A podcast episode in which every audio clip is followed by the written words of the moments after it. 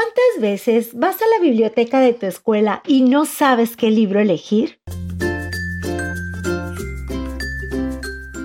Por eso mejor escucha las reseñas literarias de niños para niños y encuentra tu próxima aventura.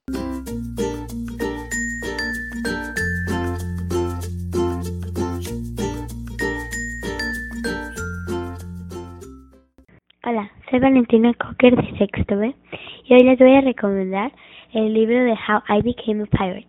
El cuento para niños escrito por Melinda Long es un cuento divertido e ingenioso que se trata sobre un niño llamado Jeremy y una historia bastante extraordinaria que le pasó un día de playa con sus papás y hermana.